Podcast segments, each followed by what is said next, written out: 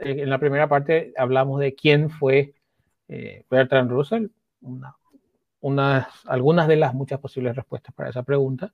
Ahora en la segunda parte, Fabricio nos va a hablar sobre su influencia en la filosofía. Así que voy a compartir, vamos a compartir la pantalla de, de Fabri. Fabricio, si puedes compartir tu, tu, pantalla. Ok, no sé si ahí se ve algo. Vamos a poner, ahí está tu presentación, perfecto. Ok, perfecto. Eh, bueno, yo voy a hablar sobre la influencia que tuvo Russell en la filosofía eh, de su época, ¿verdad? Final del siglo XIX, eh, y hasta pasado mediados del siglo XX inclusive. En realidad su filosofía se siente hasta hoy. Vamos a ver por qué. Eh, bueno, como comentaba un lector, eh, Russell es eh, prácticamente el padre de lo que se conoce hoy como filosofía analítica. entonces, digamos, más que ninguna contribución de sustancia lo que más prevalece de Russell es su método, su estilo de filosofar, cómo él encaraba los problemas filosóficos. y bueno, la filosofía analítica es muy variada hoy en día en relación a lo que era en la época de Russell. Hay muchas corrientes, no, digamos que no, no todos aceptan eh, las mismas cosas, ¿verdad? Pero básicamente por lo menos tiene que tener alguna de estas características, ¿verdad? Tiene que tener claridad de lenguaje, se tiene una noción de que hay una cierta continuidad entre filosofía y ciencia.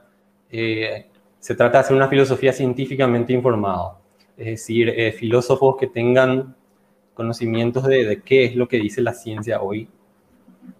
y, digamos, trata de em, ayudarse, de, tener una visión menos sesgada y más objetiva, ¿verdad?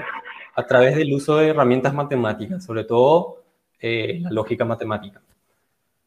Eh, bueno, todos estos elementos, ¿qué es lo que hacen?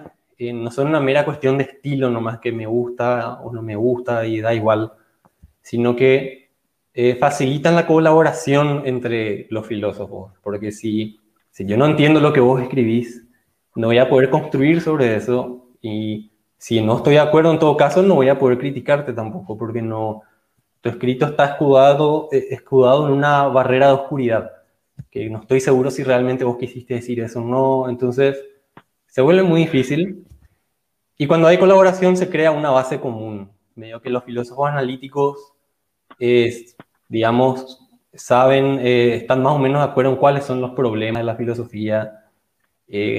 hay ciertas formulaciones canónicas, digamos, de problemas filosóficos con las que todos más o menos están de acuerdo hay instrumentos, términos, conceptos que vos le hablas a un filósofo analítico de cualquier parte del mundo y vas a ver de qué le estás hablando. Y, esa es la base común, ¿verdad? Y todos estos elementos lo que hacen es facilitar el progreso. Hay una noción clara de cuáles son los problemas filosóficos, eh, cómo se vería una, una, solución a esos problemas. entonces, es más fácil medir, digamos, cuando uno está haciendo progreso. Eh, y bueno, entonces esto lo que hizo fue, eh, hoy en el siglo XXI y también en el siglo XX, no, es que todos son filósofos analíticos, ¿verdad? Eh, hay otra parte de la filosofía, otro sector de los filósofos, que son los filósofos continentales, que digamos, su enfoque es un poco más al estilo de Nietzsche, eh, o gente como Heidegger, etcétera. Digamos, el escrito filosófico es prácticamente como una obra literaria original, cada uno crea sus conceptos, eh, el estilo es muy floreado, muy oscuro y todo si se quiere. Entonces digamos que hay un cisma hoy en día en la filosofía, en esa, una división ¿verdad? entre esas, esas dos metodologías. yo creo que, eh, digamos, los racionalistas estamos más del lado de la filosofía analítica siempre. Bueno, em, quiero hablar un poco de los orígenes ¿verdad? de la filosofía analítica y cuál fue el papel de Russell. ¿Sí? Decime. Fabri, un comentario nada más. siempre, yo, yo nunca había entendido esa, esa nomenclatura de analítica versus continental, ¿no? Eh, recién cuando vine a vivir aquí a Inglaterra entendí que cuando aquí dicen continental se refieren a la masa continental europea, a diferencia de las islas de Gran Bretaña y Irlanda. Entonces, eh, digamos, esa nomenclatura es así porque en el continente europeo eh, prevaleció el otro tipo de filosofía, digamos. Y digamos que em, es un poco difusa y, o sea, los primeros filósofos analíticos, de los más importantes, digamos, muchísimos de ellos fueron alemanes, por ejemplo. Eh, te hablo del Círculo de Viena, eh, el mismo Frege, y digamos, em, después eso como que eh, tuvo, caló más hondo en las décadas siguientes, digamos, en los países de habla inglesa. que no quiere decir que hoy en día en Europa no se haga filosofía analítica. Yo creo que en realidad la mayoría de los departamentos de filosofía del mundo, eh, te hablo del top 30, son analíticos, sean de Europa o de Estados Unidos o de Inglaterra o lo que sea. Entonces, digamos, no es un buen nombre, porque queda la implicación, ¿verdad?, que solo en Inglaterra se hace filosofía analítica, en el, continente no, que, que no es cierto o que en el continente prevalece la filosofía continental. Tampoco es cierto, medio, no, no, es tan exacto. Pero es el nombre que quedó, ¿verdad? Mario Bunge, por ejemplo, le llamaba filosofía científica a la filosofía analítica. Que no sé, quizás sea un nombre mejor, pero bueno, son nombres. Eh, bueno, si eso responde a tu pregunta. Gracias, Mario. Sí. Eh, bueno, el problema filosófico que le interesaba a los primeros filósofos analíticos, que muchos de ellos también eran matemáticos, Frege, Russell, es cómo se fundamenta el conocimiento matemático, que es una pregunta epistemológica. Eh, que la epistemología es la parte de la filosofía que estudia el conocimiento, cómo se genera, cómo se justifica. Eh, y bueno, las pruebas, eh, dice Russell, ¿verdad? Escribe, este párrafo es muy simpático, ¿verdad? Porque bueno, él dice, las pruebas que se ofrecían de teoremas matemáticos eran un insulto para la inteligencia lógica, cuando él estaba estudiando matemáticas. En verdad, todas las matemáticas eran presentadas como un conjunto de trucos ingeniosos destinados a aumentar el puntaje en los tripos. Que los tripos eran unos exámenes que se daban en la Universidad de Cambridge a los que estudiaban matemáticas. El efecto que esto tuvo en mí fue el de hacerme tener asco de las matemáticas. Cuando terminé los tripos, vendí todos mis libros matemáticos, hice el juramento de que nunca eh, más volvería a mirar un libro de matemáticas. Y así en mi cuarto año me zambullí con profundo deleite del fantástico mundo de la filosofía. Eh, es decir, esta insatisfacción con los fundamentos de las matemáticas, de dónde lo que viene todo, eh, dame una definición exacta de términos o de conceptos como qué es lo que es un infinitesimal, por ejemplo, o eh, ese tipo, eh, esa insatisfacción, digamos, de cómo está fundamentada las matemáticas, es lo que le llevó a Russell después a estudiar filosofía, también en Cambridge. Em, como, como se ve, ¿verdad? En, este, en este párrafo, ¿verdad? De un libro que es muy lindo, que se llama Mi desarrollo filosófico, que lo tengo acá. La verdad que es difícil de conseguir, pero, o sea, en Paraguay, por lo menos, en, en español. Pero si pueden conseguirlo, se los recomiendo. Eh, ahí él explica cómo evolucionó su pensamiento. Una biografía intelectual, digamos. Fabri, eh, antes de que pase, un, comentario muy interesante, eso me parece espectacular, ¿verdad? O sea, eh, yo, yo comparto eso porque realmente, bueno, en mi caso, en mi experiencia personal, yo hice el grado en ingeniería y estudié la matemática no rigurosa que se enseña a casi todo el mundo. Y, también me enseñaron esos mismos trucos de lo que habla Russell. Y después cuando fui a hacer posgrado en matemática, eh, básicamente el instituto te decía, olvídate todo lo que te enseñaron porque, sin decirte, está todo mal, ¿no? O sea, está todo lleno de falacias. Todo el cálculo infinitesimal, todo eso que la gente estudia, cálculo 1, cálculo 2, más cosas, eh, en términos de lógica está lleno de agujeros eh, por todos lados porque el fundamento está mal. Entonces, recién en el posgrado yo tuve que volver a estudiar todo, de cero, y ahí aprendes con fundamentos rigurosos. Eh, y, realmente es, es notable la situación que se da con la matemática, porque yo, yo le digo a la gente para que entienda lo, escandaloso que le parece a una persona que entiende la matemática rigurosa versus la matemática que se enseña, inclusive en la universidad, ¿no?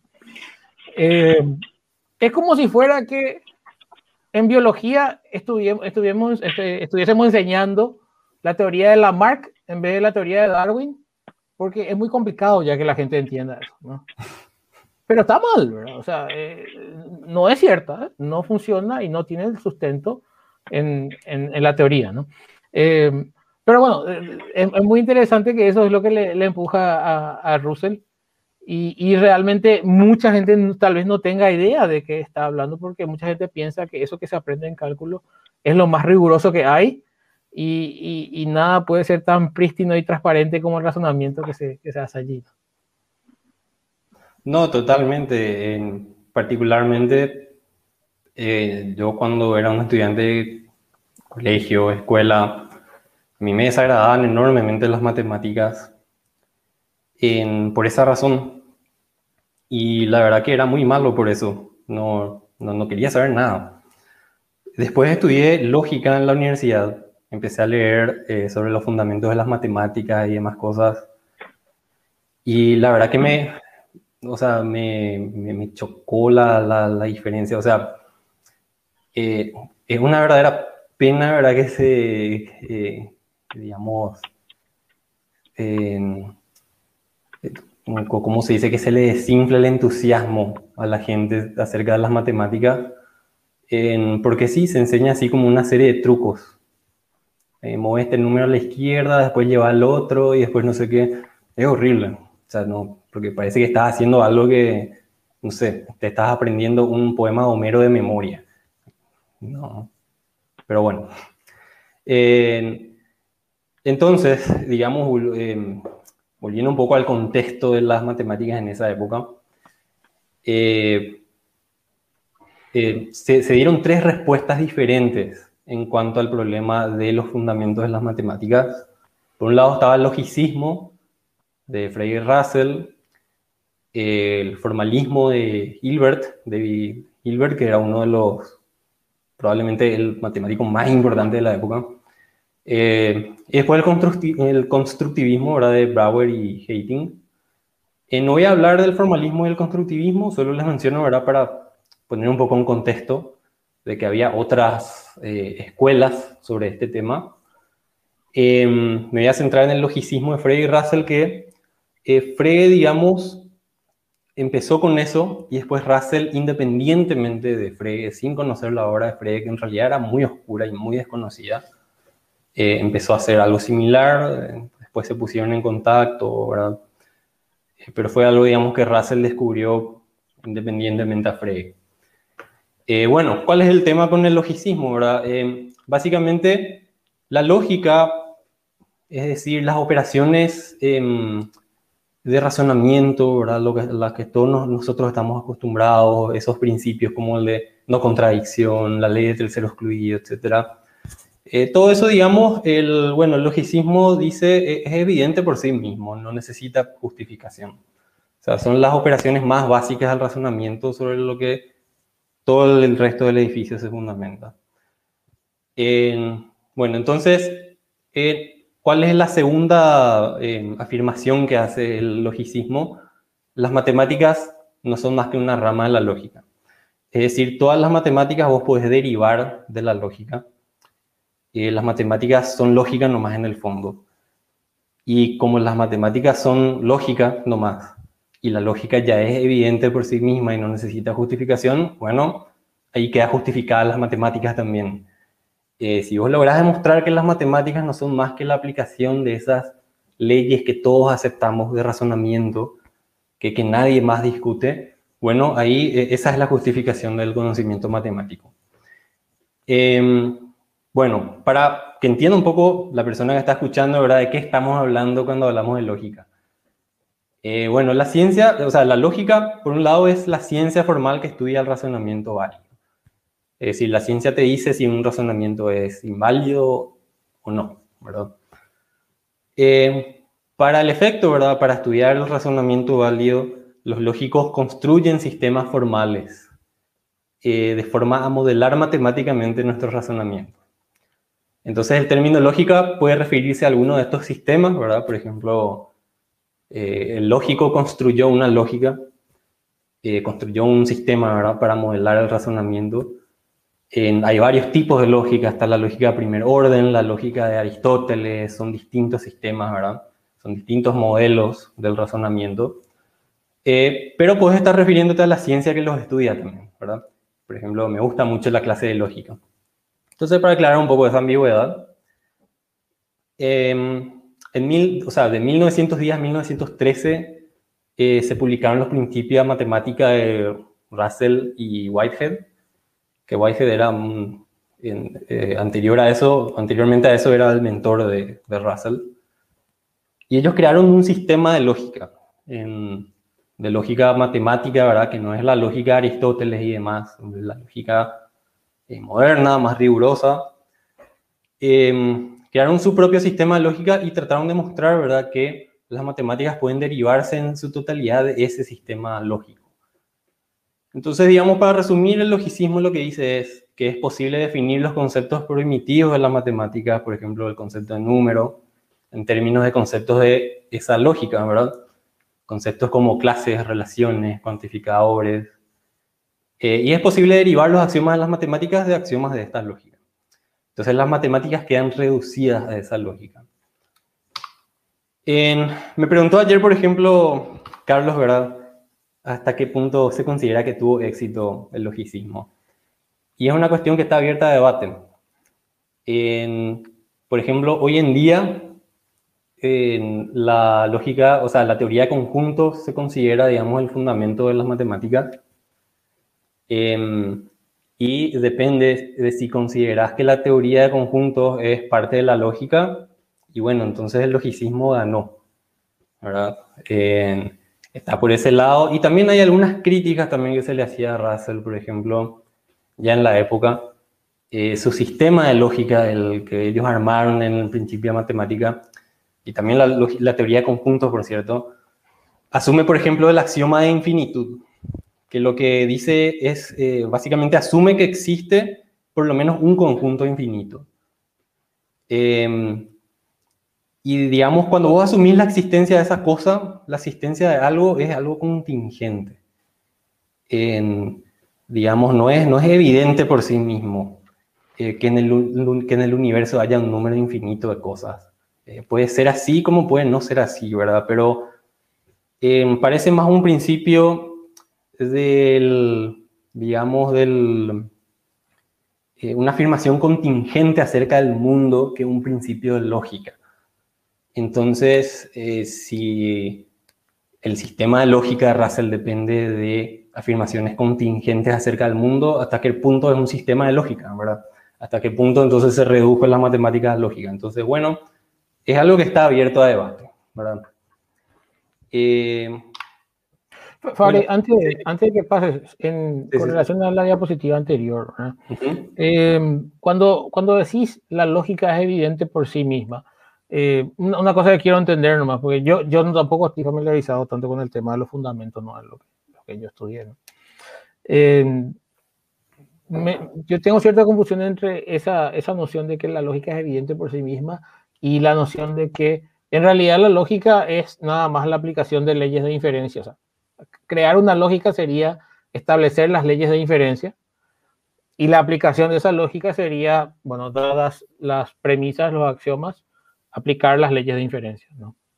Entonces, cuando decís la lógica es evidente por sí misma, no sé si te estás refiriendo al hecho de que no es más que la aplicación de leyes de inferencia, entonces no hay nada que, discutir. Eh, en todo caso, podemos decir si aceptamos o no esas leyes de diferencia, pero una vez que está dada, eh, es la aplicación de esas leyes de diferencia. O si lo que te está refiriendo, o si te está refiriendo a que las leyes de inferencia son autoevidentes.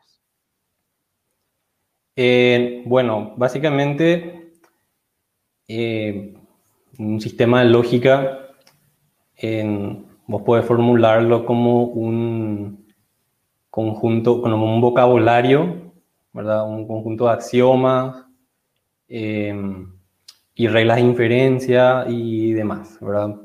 Esa es una forma de armar un sistema de lógica. Y puedes armar muchos sistemas de lógica. Y puedes armar sistemas de lógica que no son para nada intuitivos. Por ejemplo, la lógica para consistente, que acepta la existencia de, contradicciones. y, digamos, o sea, acepta que ciertas contradicciones son verdaderas. O sea, básicamente.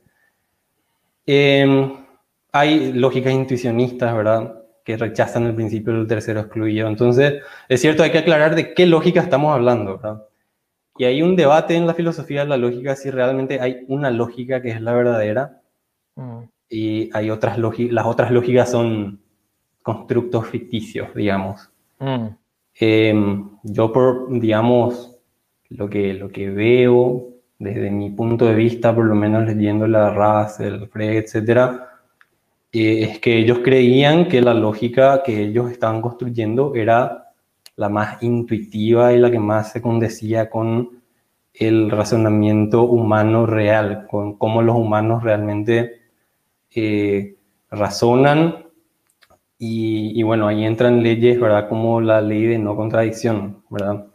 No es posible que A y no A sea verdadero. Eh, y digamos, no sé, eh, tautologías, ese tipo de cosas. Digamos, lo que ellos hacían era construir un sistema de lógica con ciertos axiomas que daban como consecuencia esas tautologías, ¿verdad? Que son intuitivas y, digamos, eh, eso es lo que pretendían, ¿verdad? digamos, no, no es tanto que los axiomas son evidentes por sí mismos, sino que la lógica tiene como consecuencia como teorema dentro de esa lógica, digamos, eh, cosas eh, que todo el mundo teóricamente aceptaría, encontraría intuitiva. Eh, bueno, pasa más o menos por ahí, ¿verdad? Y reglas de inferencia que todos aceptarían, por ejemplo, el modus ponens. pero sí, va por ahí, pero cierto que no es tan sencillo. Está el tema del pluralismo lógico y demás. Em, bueno, entonces, digamos, por el camino, Russell y Whitehead respondieron otras cuestiones filosóficas, ¿verdad? Dieron eh, una definición precisa de qué, qué, es el, qué es un número, ¿verdad? Ellos criticaron ciertas definiciones que daban filósofos anteriores, por ejemplo, John Stuart Mill, ¿verdad? Qué es un concepto. No voy a hablar de eso, pero digamos lo que yo quiero destacar es que las respuestas a esas preguntas eran rigurosas, eran claras y eran fáciles de someter al escrutinio público. ¿Por qué? Porque ellos expresaban sus tesis usando este lenguaje preciso em, eh, de, la, que les proveía ¿verdad? la lógica moderna. Eh, que en gran parte ellos habían inventado. Eh, y estaban ayudados también por ese lenguaje formal. En, porque cuando uno pone sus ideas en, una, en el papel de una forma precisa, rigurosa, y digamos, tenés leyes, reglas de inferencia que vos podés utilizar para derivar consecuencias de eso, digamos que em, tu pensamiento está menos sesgado. Eh, vos seguís lo que la lógica te dice. Y te ayuda a pensar también conceptos que de otra forma no se te hubiesen ocurrido. digamos, es un instrumento poderoso que libera tu imaginación. Y eso es lo que Russell, digamos, quiere captar en esta cita, em, que es de un, de un libro, ¿verdad?, que tiene un artículo que se llama eh, La lógica como esencia de la filosofía. El libro se llama Nuestro conocimiento del mundo externo es de 1914, es un poco difícil de conseguir también, pero si consiguen, eh, es muy interesante. Y bueno, la lógica moderna, dice Russell, tiene el efecto de expandir nuestra imaginación abstracta y provee un número infinito de posibles hipótesis a ser aplicadas en el análisis, en el, en el análisis de cualquier hecho complejo. En este sentido, es el opuesto exacto de la lógica practicada por la tradición clásica. En aquella lógica, las hipótesis que parecen prima facie posibles son supuestamente probadas imposibles. Y se decreta de antemano lo que la realidad debe tener, es que la realidad debe tener un cierto carácter especial. En lógica moderna, por el contrario, mientras que las hipótesis plausibles prima facie como regla se mantienen admisibles, otras que solo la lógica puede haber sugerido se añaden a nuestro inventario y se encuentra muy a menudo que son indispensables para obtener un correcto análisis de los hechos. La vieja lógica ponía el pensamiento en grilletes, mientras que la nueva lógica le da alas. La misma ha introducido, creo yo, el mismo tipo de avances en filosofía que Galileo introdujo en física, haciendo posible por fin ver qué tipos de problemas son capaces de solución y qué tipos deben ser abandonados como más allá de los poderes humanos. Y donde una nueva solución parece posible, la nueva lógica provee un método que nos permite obtener resultados que no solo encarnan meros prejuicios personales, sino que deben comandar el asentimiento de todos aquellos que son competentes para formar una opinión. Entonces, digamos, reiterando, te ayuda a pensar cosas que vos no hubieses pensado por vos mismo. Por ejemplo, yo creo que Carlos me va a dar la razón de que hay conceptos en, en matemáticas que son súper abstractos y que a ningún ser humano se le hubiese ocurrido si es que no se tenían esas herramientas eh, matemáticas. Y, también, ¿verdad? En, si es que vos tenés unos principios, unas premisas, eh, si esas premisas las acepta tu contrincante o interlocutor, como le quieras llamar, y la lógica te dice que de esas premisas se deduce tal afirmación, y bueno, esa persona está obligada a aceptar eh, que tenés razón, o sea, que, que, el argumento es correcto, ¿verdad? Por eso dice Russell, deben comandar el asentimiento de todos aquellos que son competentes para formar una opinión.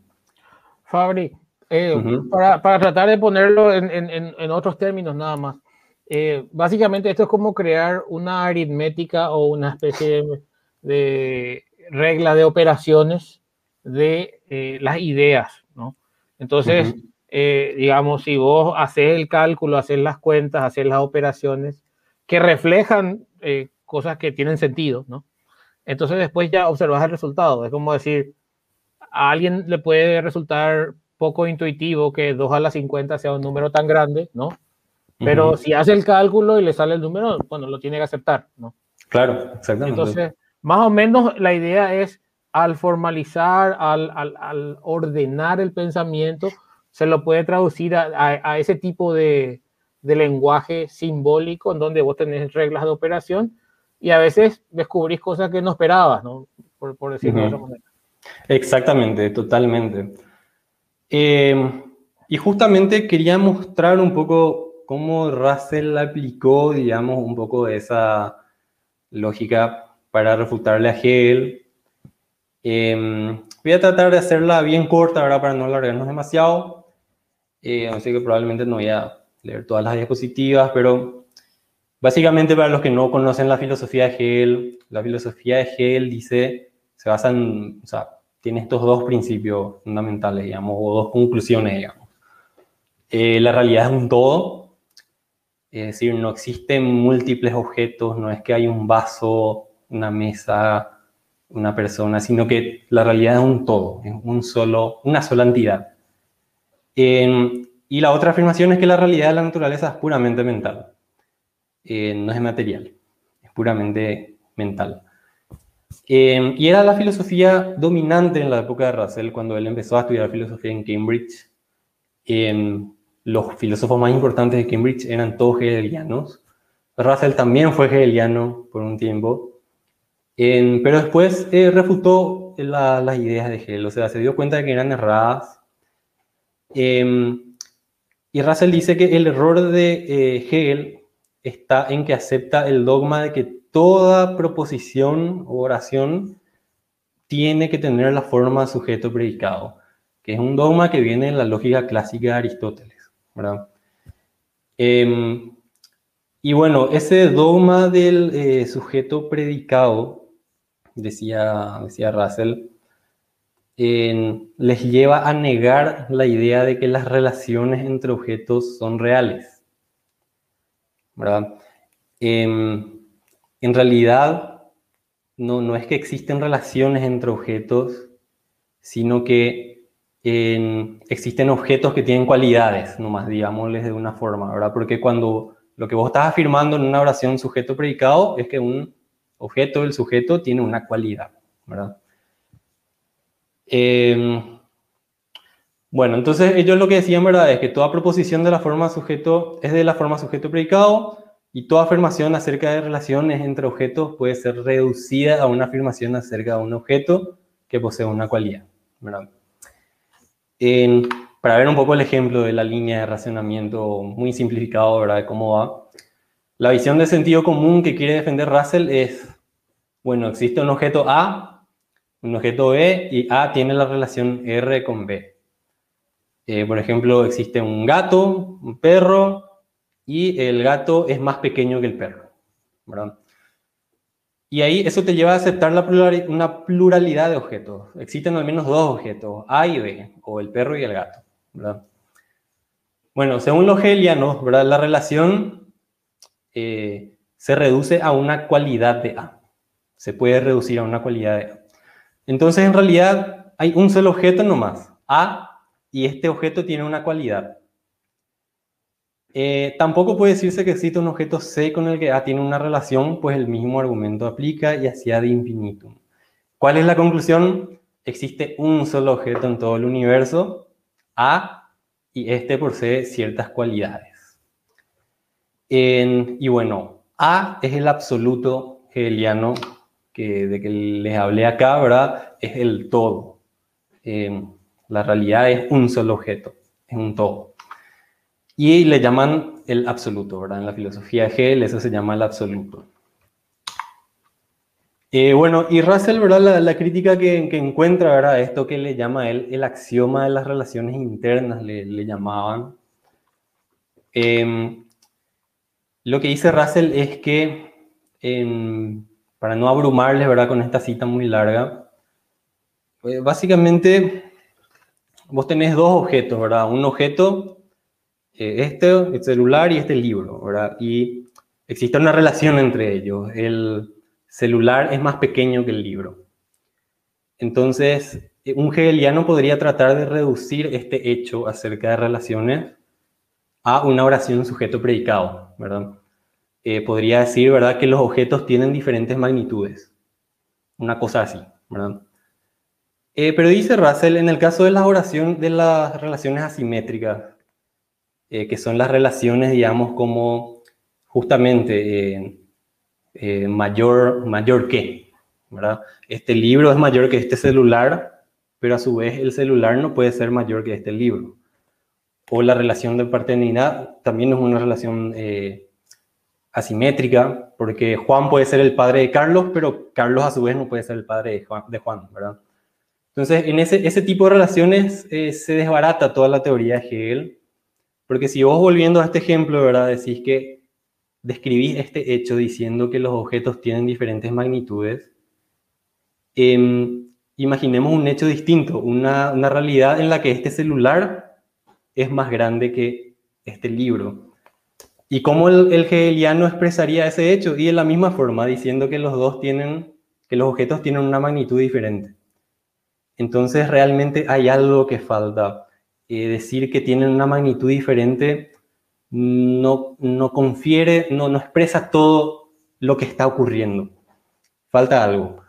Y ese algo es algo que solo puede ser capturado aceptando la realidad de las relaciones. es decir, aceptando el pluralismo, ¿verdad? Eh, que existen una multiplicidad de objetos y aceptando que existen relaciones entre, ese objeto, entre esos objetos.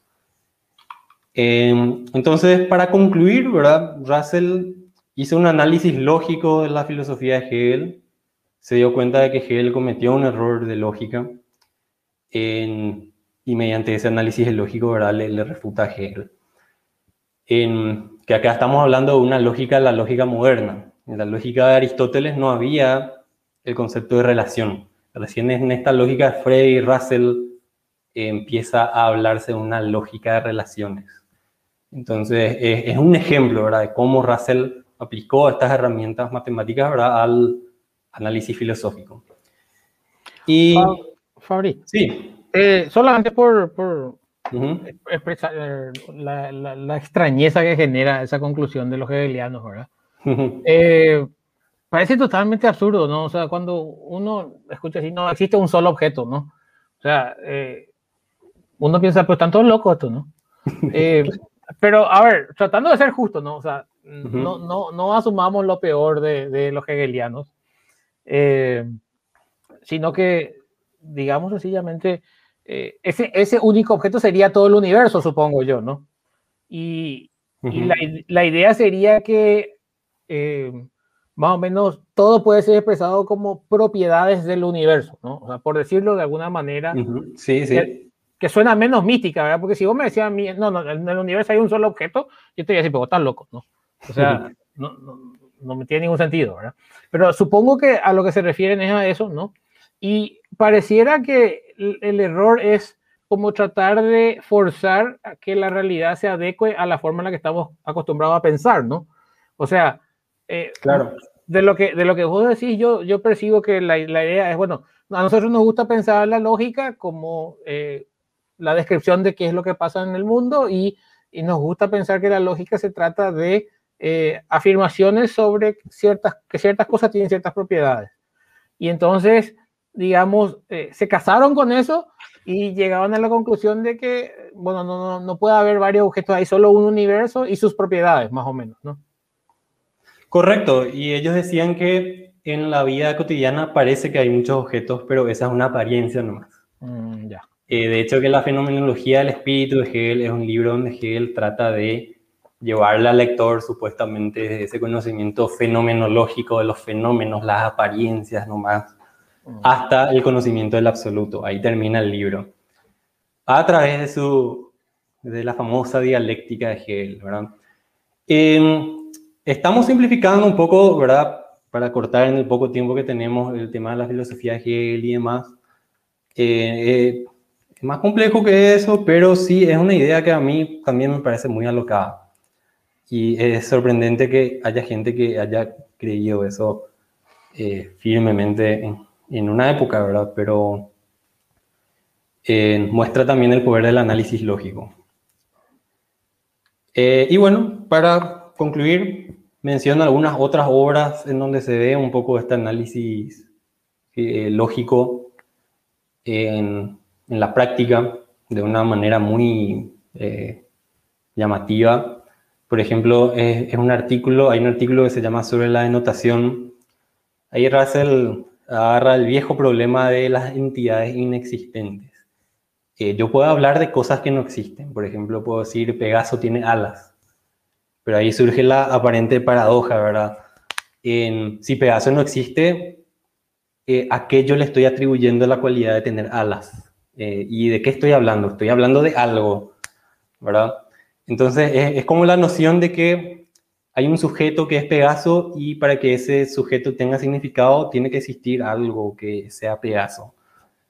Em, y que a veces se le llama la barba de Platón a este problema, ¿verdad? Creo que es porque Platón no tenía barba. Em, pero básicamente Russell lo que dice es, bueno, eso surge otra vez de pensar que Pegaso es el sujeto y tiene alas es el predicado. Cuando vos haces el análisis lógico de la oración, no encontrás ningún sujeto Pegaso en ningún lugar. Lo que encontrás son cuantificadores existenciales y variables. Em, entonces, digamos, desbarata también ese, ese problema, o pseudo problema, si, si se quiere. Eh, bueno, principio de las matemáticas, ¿verdad? Donde él empieza ya a hablar un poco de su logicismo. Es la obra que viene antes del principio de matemática, donde él trata de hacer su, un primer intento sistemático de defender el logicismo. Eh, la filosofía del atomismo lógico es un libro de ontología, ¿verdad? Ontología es la parte de la filosofía que habla de las cosas que existen, ¿verdad? A un nivel más abstracto, cómo se compone la realidad. Y está el análisis de la materia también, que es un libro donde Russell, digamos, basándose un poco en la física moderna, bueno, o sea, en realidad lo que él hace es em, que qué se puede decir acerca de la materia, acerca de la naturaleza de la materia, teniendo en cuenta los hallazgos de la física moderna. Y entonces les recomiendo si por ahí pueden conseguir en algún lugar. Sobre la denotación en internet es muy fácil de conseguir. Es un poco técnico, ¿no? Aclaro eso. Y bueno, con esto termino. Excelente, Fabri, interesantísimo. Yo, yo eh, leí al menos dos de esos que, que mencionabas, ¿no? Eh, leí eh, sobre la denotación y leí también eh, la filosofía del atomismo lógico. Y, no siendo un especialista se entiende lo que se está diciendo, que es parte de, las, ventajas que estabas describiendo de la filosofía analítica más temprano, ¿no? el, el lenguaje claro, el esfuerzo por que quede todo transparente, ¿no? Em, bueno, no sé si tenemos, creo que tenemos unas consultas. A ver, voy a poner en pantalla la de Rodrigo Escalada. Nos pregunta cómo queda el logicismo con las consecuencias del principio de incompletitud de Gödel. Eh, no sé si querés responder, yo, yo querría agregar algo sobre eso, pero creo que es mejor que... Bueno, y hay gente que dice que ese es un problema para el logicismo, porque, digamos, implica que no puedes eh, expresar todas las verdades matemáticas, o sea, no puedes probar todas las verdades de las matemáticas a partir de sus axiomas. Entonces, por lo tanto, tampoco puedes capturar todas las matemáticas eh, con los axiomas de la lógica, ¿verdad? Pero bueno, yo pienso, ¿verdad? Si uno se pone a pensar cuál es la meta del logicismo, em, digamos, el logicismo lo que trata es de, reducir las matemáticas a la lógica. y si, digamos, hay, o sea, los sistemas de las matemáticas, ¿verdad? A, la, aritmética, etcétera, la lógica, yo creo que el logicismo hace eso. En, digamos, el hecho de que la aritmética no capte todas las, o sea, los axiomas de la aritmética no capten todas las verdades de la aritmética, no implica necesariamente que el logicismo falla, porque efectivamente el logicismo logra reducir todas las, toda la aritmética lógica. Así que no, no, sé si es un problema tan grande, pero sí hay gente que, que esgrime eso como un, como un argumento contra el logicismo. Yo, querría agregar que, bueno, eh, me parece que, mucha gente hace más de lo que se debe del principio de incompletitud de Gödel. El, el, teorema de incompletitud de Gödel, por supuesto, es una cosa extraordinaria. Eh, Gödel era un genio sobrehumano. Es, es, para mí es inconcebible una mente con el poder que tenía la, la, mente de Gödel. Realmente es... Eh, yo, yo no creo que se pueda decir que Gödel era un humano, casi mística mi afirmación, pero realmente era de otra especie ese señor, ¿no? Eh, él genera un teorema, una prueba de un teorema en el cual muestra que hay dos alternativas, ¿no? que, en la matemática eh, existirán algunas afirmaciones sobre los elementos de los que versa la matemática, em, que nunca vamos a poder saber si son ciertas o no, porque si pudiéramos probarlo, probarlas como ciertas, también vamos a poder construir una afirmación, una prueba de que no son ciertas. Entonces, eh, lo, que, lo que pone un límite a las matemáticas en sí, no al logicismo en sí. O sea, ese es un problema para las matemáticas con o sin logicismo. ¿no? Entonces, me parece que no, no, Esa es una de las, de las, una de las cosas que, que, la gente dice que me parece que es hacer más de lo que se debe hacer del teorema de incompletitud. El teorema de incompletitud es suficientemente fantástico, así como como está, no, no me parece que haya que extrapolarlo. Em, a ver, otro comentario que tenemos es el Pastor. Sí, Dice Pastor, ¿crees que te lea, Carlitos? Por favor, ¿Podrían comentar cómo encajaban las paradojas en el pensamiento de los logicistas? Y también dice, muy interesante, por cierto, la charla. Es estupendo poder acceder en pocos minutos en tanto conocimiento predigerido. Muchísimas gracias, eh, Paco.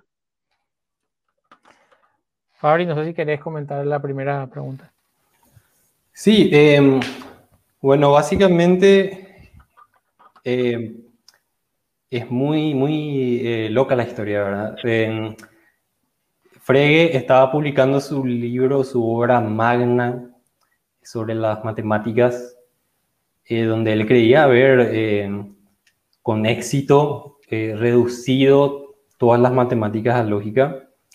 Y ya estaba en la imprenta la, obra cuando recibe una carta de Russell y Russell le dice, de, de tu sistema se puede deducir una paradoja, que es la famosa paradoja de Russell, que una paradoja en términos técnicos de lógica es una contradicción. y básicamente la paradoja era sobre conjuntos de elementos, ¿verdad? Y decía eh, Russell, bueno, hay conjuntos que pertenecen a sí mismos. Por ejemplo, em, no sé, puede ser, bueno, no se me ocurre un ejemplo ahora, pero hay un, un, ejemplo, ¿verdad?, que es problemático, que es el conjunto de todos los conjuntos que no son miembros de sí mismos. Y si uno se pone a pensar, eh, si ese conjunto es miembro de sí mismo, entonces no es miembro de sí mismo. Pero si no es miembro de sí mismo, entonces sí es miembro de sí mismo. Entonces, ahí está la contradicción, ahí está la paradoja. Em, y es un problema, ¿verdad? Porque quiere decir que de este sistema supuestamente intuitivo, con reglas así autoevidentes, etcétera, de, de, ahí en la base del corazón mismo del razonamiento humano surge una paradoja. Eh, entonces Russell se puso a estudiar ¿verdad? un poco las naturalezas de las paradojas y la posición a la que él llegó, que fue discutida después en los años 90 por un filósofo. pero bueno, más o menos el consenso, digamos, eh, lo que la mayoría de los filósofos creen también hoy, es que las paradojas surgen de la autorreferencia. Es decir, cuando eh, un ítem del lenguaje formal es capaz de referirse a sí mismo cuando vos podés en crear esa autorreferencia en, en tu lenguaje, ¿verdad? Entonces Russell dijo, bueno, lo que hay que hacer es bloquear que se puedan formar eh, autorreferencias, Entonces lo que hizo Russell fue crear la teoría de tipos, que dicho así mal y rápido, crea una jerarquía de elementos dentro del lenguaje de, este, esta lógica que creó Bertrand Russell, y digamos, tenés una primera jerarquía, una segunda jerarquía y la regla es que eh, los elementos de una jerarquía más baja no se pueden referir a elementos de una jerarquía más alta.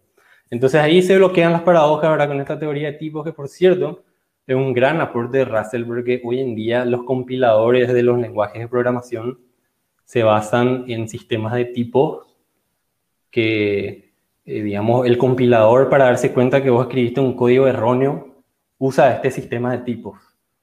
Em, y digamos, em, no tendríamos lenguajes de programación prácticamente sin la teoría de tipos. Entonces, es súper interesante eh, hasta dónde llegó eso, ¿verdad?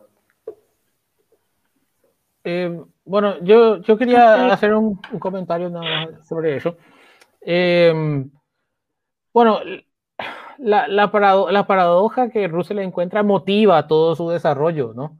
Después, entonces, para responder eh, eh, de, forma muy corta lo que dice Pastor, ¿cómo, encajan las paradojas? Bueno, son la motivación para todo el desarrollo que, que Russell hizo. Y sin entrar en, en, en, los detalles de las paradojas, tal vez podemos hablar al final si tenemos tiempo. Como dije, vamos a hacer esto cada año, así que vamos a tener mucho tiempo para, para explorar eh, estas ideas. Eh, quería decir nada más que eh, yo valoro muchísimo lo que, lo que Fabri está haciendo, porque la genialidad de Russell ha sido tan amplia y tan profunda, ¿no?